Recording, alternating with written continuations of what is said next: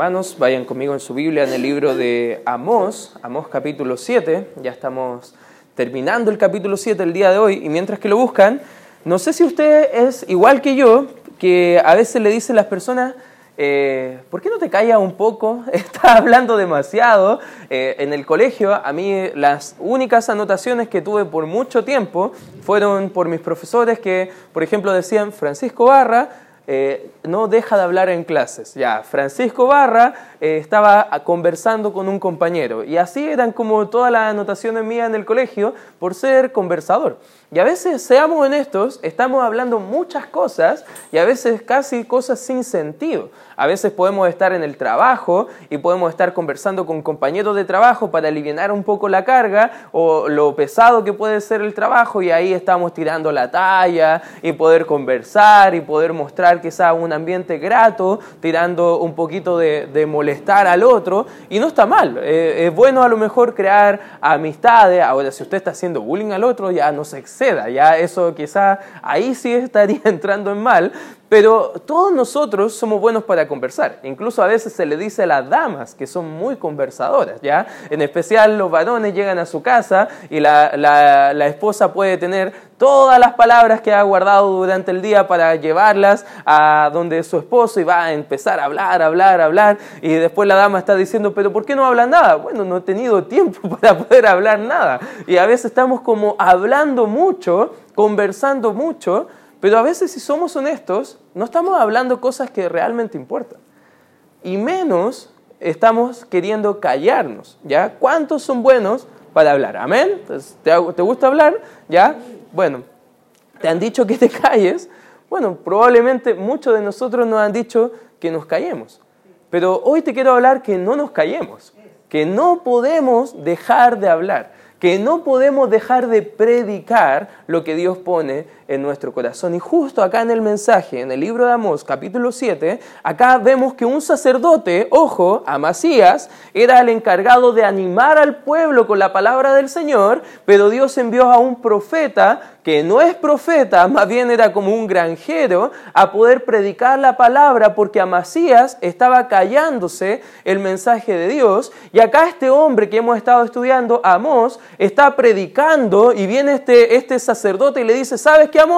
Cállate, cállate, porque en realidad no quiero oír este mensaje, este mensaje no lo puedo soportar, no lo puedo, no lo puedo, eh, no sé, tomar para mí porque está haciendo que esté sufriendo mi alma, porque no es lo que yo quiero escuchar, es lo que Dios me quiere decir.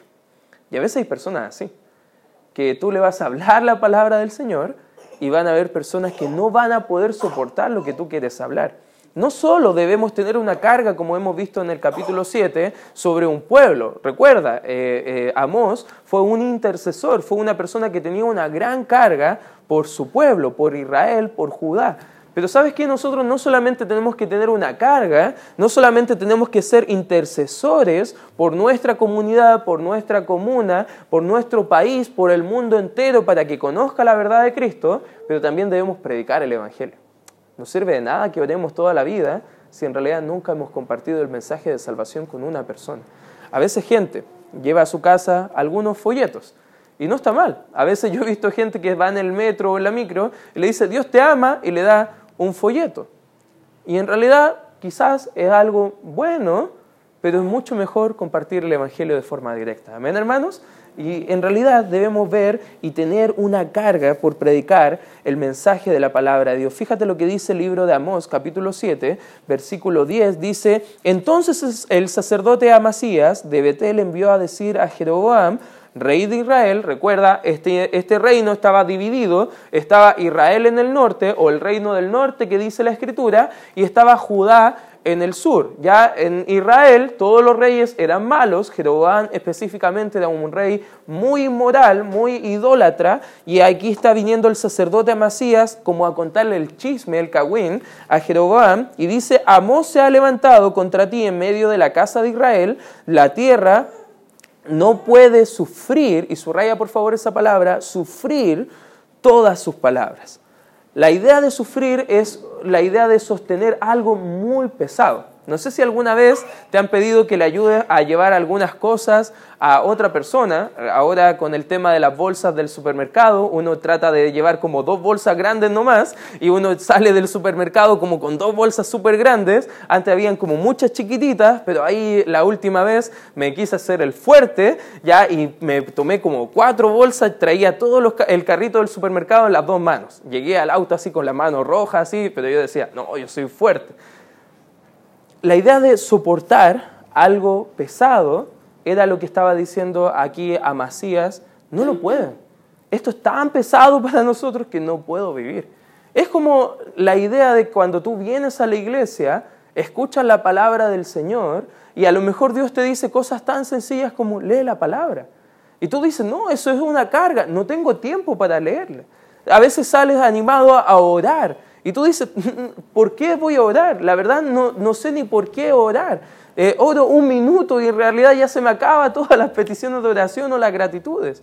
A veces te dicen en la iglesia, bueno, Dios te está mostrando en su palabra, tienes que compartir el Evangelio. No, eso es tarea para el pastor, no es para mí. Y son cosas que no podemos soportar, no podemos sufrir. Y acá está pasando eso, gente que decía ser creyente, llevar la luz del Evangelio a otras partes, estaba eh, teniendo una actitud errónea a escuchar la palabra del Señor. Versículo 11, porque así ha dicho Amós, Jeroboam morirá a espada e Israel será llevado de su tierra en cautiverio. Dicho sea de paso, esta profecía sí se cumplió. Muchos años después, y se llevaron cautivos a, Israel y desaparecieron todas esas tribus hasta el día de hoy, lo que se conoce como la diáspora o la dispersión de Israel o el reino del norte y hasta el día de hoy muchos judíos están en diferentes partes del mundo porque no volvieron al retorno de Israel. Judá posteriormente eh, se le llevó cautivo a Babilonia y estuvieron ahí por 70 años hasta que Dios le hizo volver a través de Edras y Nehemías, pero esto sí se cumplió porque Dios cumple su palabra, amén hermanos, Dios lo que hace, lo cumple. Y vemos en el 12, dice, y Amasías dijo a Amós, vidente, vete, huye a tierra de Judá y come allá tu pan y profetiza allá. Lo que está diciendo acá Amasías, ¿sabes qué? Todos te han dicho que no profetices y tú lo haces porque quieres ganar algo. Quieres ganarte el pan con la predicación de la palabra. Estaba acusando Amasías a, a, a Amós de que estaba lucrando con el mensaje. Tristemente hoy en día hay mucha gente que lucra con el mensaje de la palabra de Dios. Y te dice, hermano, tienes que dar hasta que duela. Parecieran como el Padre Hurtado esas personas. Tienes que dar nomás. Y Dios te va a bendecir. Pero lo único que es bendecido al final es como la persona que está diciendo. Porque en realidad hay gente que está lucrando con el mensaje del Evangelio. Y tenemos que estar muy apartados de esa realidad, hermanos. No tenemos que lucrar con el mensaje de la palabra de Dios. Y dice el 13, y no profetices más en Betel, porque es santuario del rey y capital del reino. Entonces respondió Amós y dijo a Amasías, no soy profeta, ni soy hijo de profeta, sino que soy boyero, y recojo higos silvestres. Y Jehová me tomó de detrás del ganado y me dijo, ve y profetiza a mi pueblo Israel.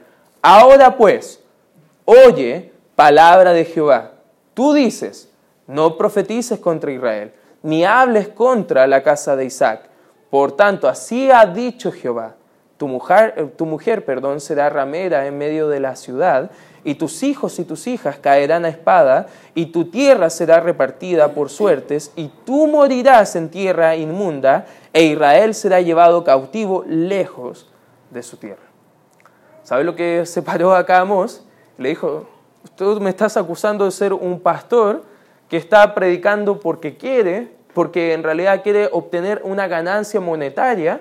Te digo algo, Amasías, no soy pastor, no soy misionero, no soy profeta. En realidad soy una persona común y corriente, pero Dios me mandó a mí porque hay gente que no está haciendo su trabajo de hablar la palabra de Dios. No me pides que calle, yo voy a hablar, porque Dios me ha enviado a poder hablar. Y hermanos, tenemos un mensaje que hablar.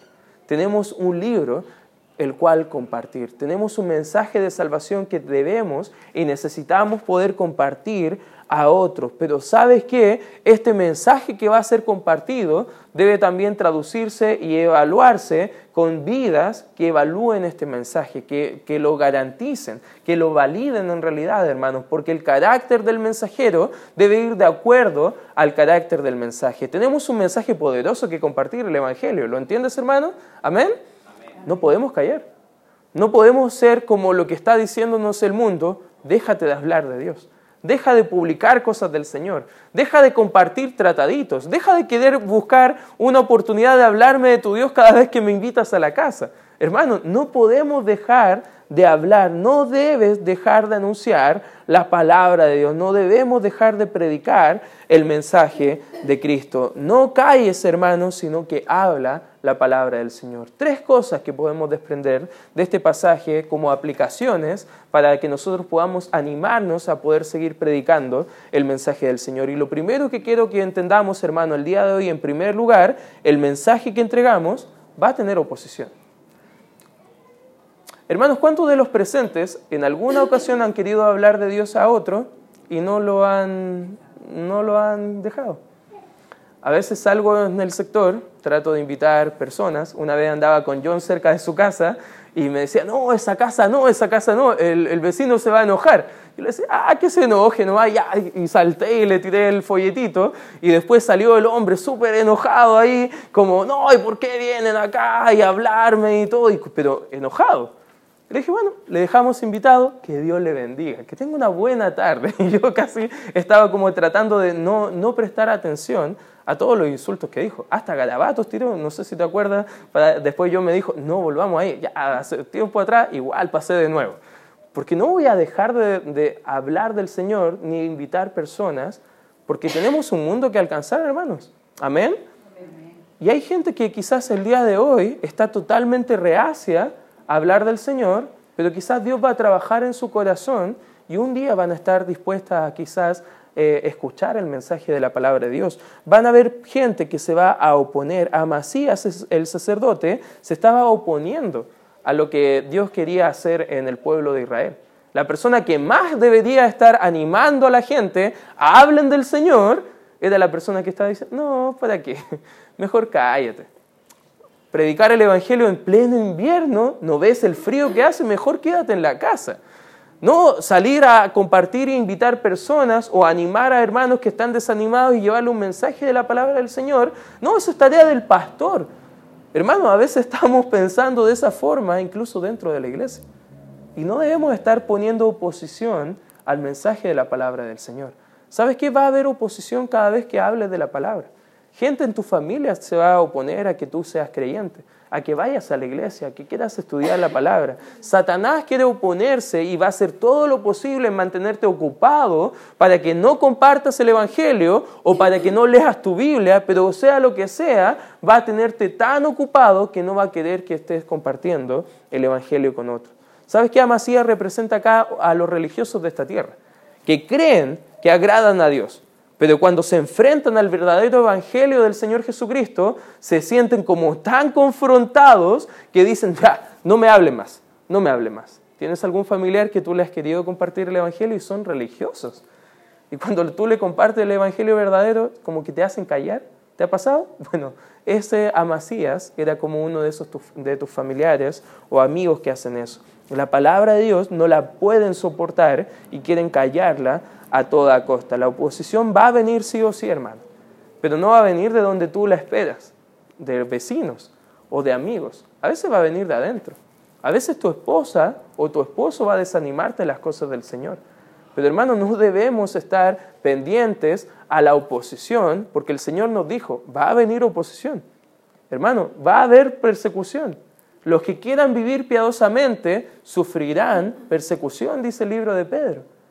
Pero nosotros debemos seguir animándonos a compartir el Evangelio. Amén, hermanos. Necesitamos seguir avanzando con el mensaje del Señor. La oposición puede venir de todos lados. Por ejemplo, Jesús enfrentó oposición de los fariseos, saduceos, de gente que era religiosa, pero quería callar la voluntad del Señor.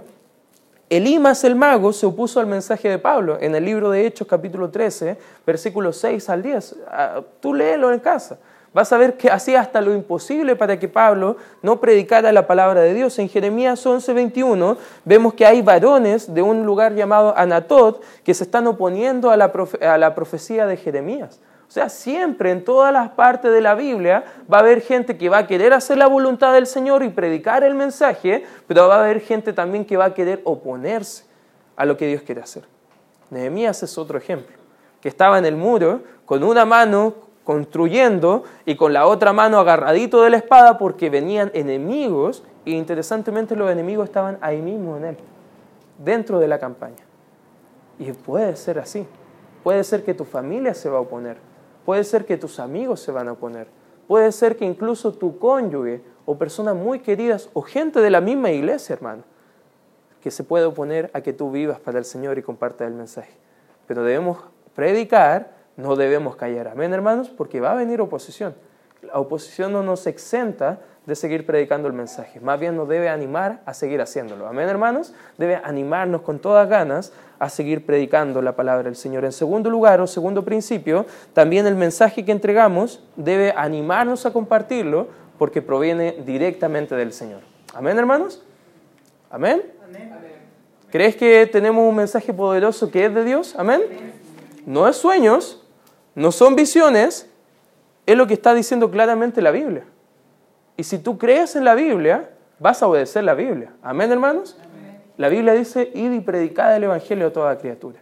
¿Lo estamos haciendo? Porque si no, estamos callando. Tú dices, pero ni siquiera he abierto la boca. Por lo mismo, estás callando el mensaje que hay en ti. Y en realidad vemos que acá, Amós, en el versículo 14, él no estaba callándose ante esta acusación de Amasías, diciéndole, cállate el mensaje, más bien le, responde y le dice, no soy profeta, ni soy hijo de profeta, sino que soy una persona común y corriente, un trabajador, un ganadero, un boyero, y recojo higos silvestres. Fíjate el 16, y Jehová me tomó. Fíjate, subraya esa frase por favor, y Jehová me tomó. Fíjate el, el 16, dice, ahora pues, oye palabra de Jehová.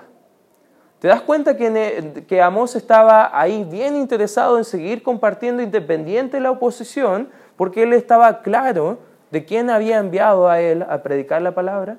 Era Dios mismo que estaba enviándole. Era Dios mismo con toda autoridad diciéndole, ve y predica. ¿Sabes qué? No era un profeta, era alguien común y corriente, pero lo interesante es que Dios va a usar personas comunes y corrientes. ¿Lo crees, hermano? ¿Amén? No era un pastor, no era un misionero. ¿Cuántos de acá no son pastores y misioneros? A ver, ¿puede levantar su mano? Ya, ahí hay algunos que quizás se están animando a ser pastores y misioneros. Amén, que necesitamos más pastores y misioneros. Pero te das cuenta que él no era aquel que estaba involucrado de lleno en la obra. Era una persona común y corriente, pero fue humilde. Hay gente común y corriente que ni quiere ser humilde y rechaza el llamado del Señor. Pero hermano, eh, Amós fue muy humilde en recibir el llamado del Señor y decir, ¿sabes qué? Yo solamente lo estoy haciendo porque quiero ser obediente al Señor. Él me llamó, Él me envió y yo voy a ser obediente a Él. Hermano, eso nos debe animar a que tenemos una, un mensaje que entregar, pero la autoridad que nos ha enviado a, dar ese mensaje nos ha confirmado también a nosotros de que vamos a cumplir ese mensaje con toda integridad y Él nos va a acompañar hasta el fin del mundo. Fíjate lo que dice el libro de Mateo, Mateo capítulo 28, acompáñame por favor ahí, Mateo 28, versículo 18 dice, y Jesús se acercó y les habló diciendo, Toda potestad me dada en el cielo y en la tierra, por tanto, id y haced discípulos a todas las naciones, bautizándolos en el nombre del Padre y del Hijo y del Espíritu Santo, enseñándoles que guarden todas las cosas que os he mandado, y he aquí, yo estoy con, ¿qué dice? Vosotros. Todos los días, hasta el fin del mundo. Amén.